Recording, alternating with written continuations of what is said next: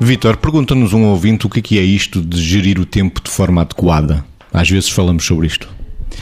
podemos referir a alguns chavões no que diz respeito a essa questão como porta de entrada, que é gerir o tempo, no fundo, é sempre uma, uma questão de fazer escolhas. Mas antes de chegarmos às escolhas, eh, será sempre aquilo que eh, nós nos propomos fazer em relação a qualquer questão que está em cima da mesa, a qualquer situação que tenhamos que resolver, que é perceber que temos que equacionar alternativas em relação à, à, questão que se nos põe, que temos que estabelecer prioridades, esta capacidade de priorizar as coisas é fundamental, porque muitas vezes temos uma dificuldade de priorizar e ficamos completamente uh, abaralhados e inundados naquilo que temos de, de fazer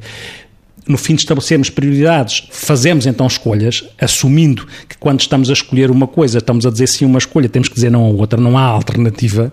e depois tomamos decisões. Portanto, este caminho entre aquilo que é uh, equacionar alternativas, o priorizar, aquilo que é planificar, aquilo que é fazer as escolhas e tomar decisões, é isso que nos permite que nos coloquemos sobre qualquer questão de forma a gerir o tempo que temos para essa questão aparentemente de forma mais adequada. É claro que depois dentro disto coisas concretas se colocam entre o que é que é urgente, o que é que é importante, mas lá iremos. Agora, esta matriz de malha larga é aquela que nós podemos pôr à cabeça como referencial para tentarmos gerir o tempo da forma mais adequada possível. Margarida? Eu estava a ouvir-vos e estava a pensar numa coisa que é, a primeira base é não perder tempo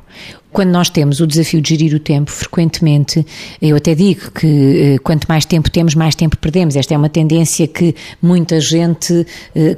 resvalamos para isto com muita facilidade. E também ouvimos muitas vezes as pessoas dizerem: Ah, eu trabalho muito bem sob stress. Não sei bem se é isto, se é a pessoa que trabalha muito bem sob grande stress ou se efetivamente é a pessoa que aí já não tem alternativa e, portanto, tem que inadiavelmente agir. Portanto, isso não é uma questão de organização de tempo, é uma questão de não ter, ou seja, ter pouco tempo para fazer as coisas e, portanto, tem que agir inevitavelmente e por isso não trabalha muito bem, trabalha eficazmente porque, porque enfim, às vezes com menor qualidade, mas enfim, cumpre. Agora, a primeira questão é não perder tempo. E não perder tempo, o que é isto? É tomar consciência, nós já aqui, eu acho que na temporada anterior falámos nisto, mas, mas eu não me canso de dizer isto porque o tempo nunca se perde de nós, nós é que nos perdemos dele, porque nos esquecemos que o tempo tempo é sempre igual, não tem uma fórmula, nem tem uma caixa de velocidades que permite andar para a frente ou andar para trás, e portanto, para não perder tempo, temos que ter a consciência do tempo